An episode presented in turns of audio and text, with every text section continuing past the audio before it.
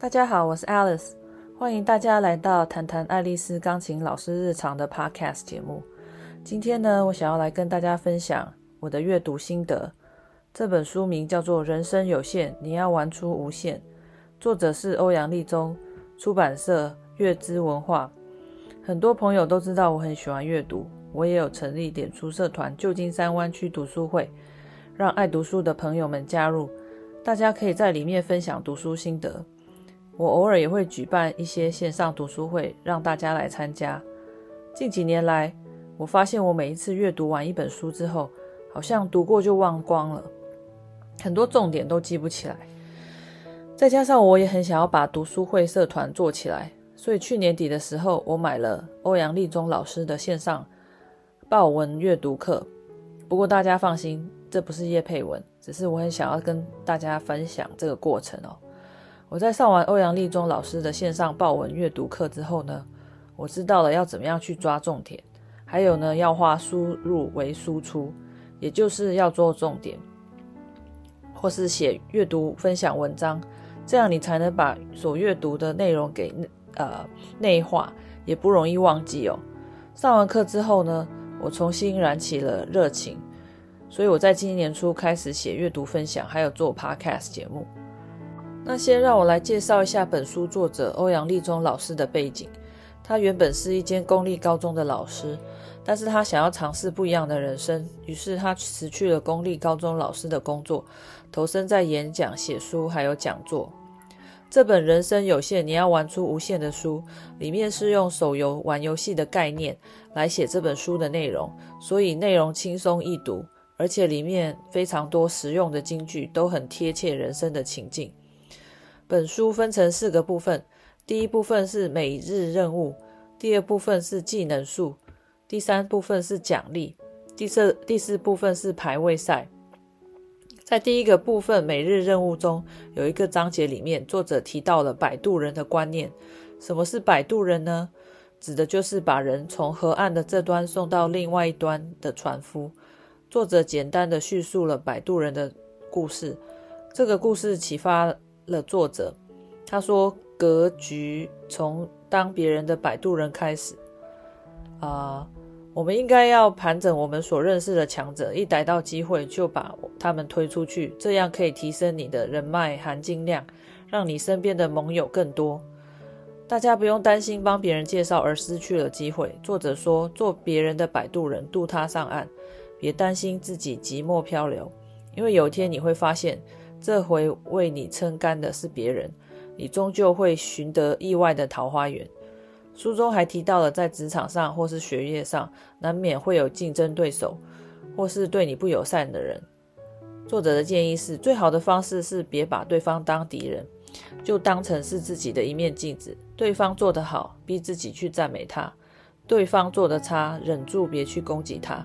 这样我们才能够专注在自己的身上。如果你把时间都拿去讨厌别人，那你哪还有时间努力让自己进步呢？我觉得这段写得很有道理，因为有的时候我们遭受到批评时，花太多时间在难过，我们应该要检讨一下自己有没有做好，哪里可以再进步，而不是一直沉溺在低落的情绪之中。第一部分每日任务的后面还提到了一个观念，也就是你愿意把钱花在哪里，也就表示你把价值放在哪里。因为通常花了钱的东西，我们都会很珍惜，所以值得我们拿出钱来投资的事物，表示这是很重要的。来到第二部分技能树，作者提到了想尊爵不凡，要先训练别人怎么对待你。如果你想要备受尊重，就要训练别人对待你的方式。书中还提到了好几个方法：第一，定好自己的接案原则；第二，直接问明费用。第三，公开感谢真诚待你的单位。我在前几集分享我还是菜鸟钢琴老师的节目里面有提到，我当时还是一个大学生，不知道要怎么样去跟家长应对，所以我遭受了一些不太好的待遇。如果想要别人尊重，我们就要划清底线，和别人说清楚，以免自己遭受到不公平或是不舒服的对待。在第二部分技能书中，又再次提到了人脉的重要。作者建议大家不要害怕和别人结缘，要跨出自己的舒适圈。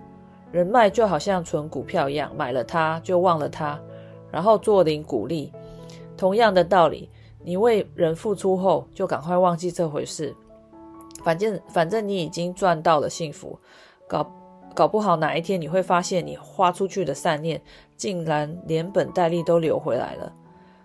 这部分还有一个很重要的章节，我自己觉得很适合分享给大家，也就是长销播道。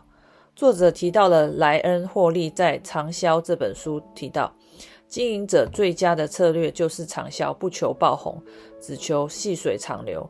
那我们要怎么样才能搭建这条长销播道呢？作者建议以下四点：第一，产出内容；第二，重新定位；第三，自我行销；第四，站上平台。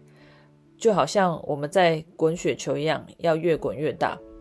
像我自己为例，我自己最近在努力的经营脸书粉丝团，还有 Podcast 节目。有的时候我也会去参考别人的方式。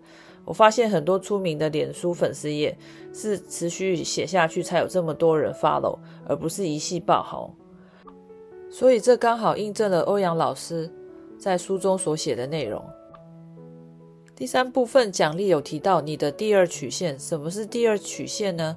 这个概念呢是由管理大师韩蒂所提出的。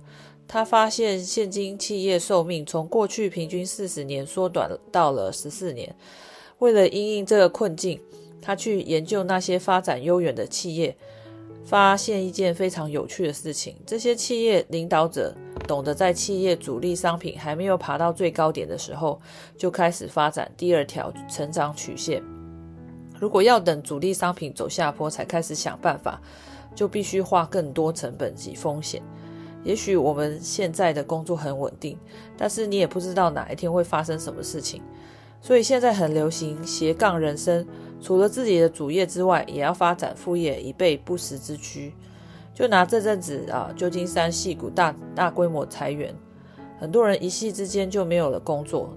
当然，公司有给被裁的员工遣散费，但是如果只有一份薪水的家庭，可能还是会过得很拮据。如果有了副业，万一这样主业有什么意外的话，无法再继续做下去的时候，至少还不会一无所有。在接下来来到了第四部分，也就是最后一个部分，排位赛中。作者提到了一个故事，我觉得蛮有趣的，可以分享给大家。有一本小说叫做《一天》，是由中国的小说家陈春所写的。故事的主角叫做张三，他一大早就被他的母亲叫醒，因为他要开始去工厂当学徒。没有多久，他不但娶妻，还收了徒弟。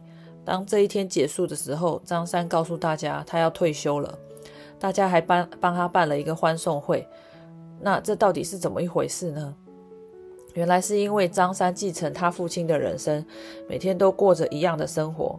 小说家把一整天的过程拿来应对张三的人生。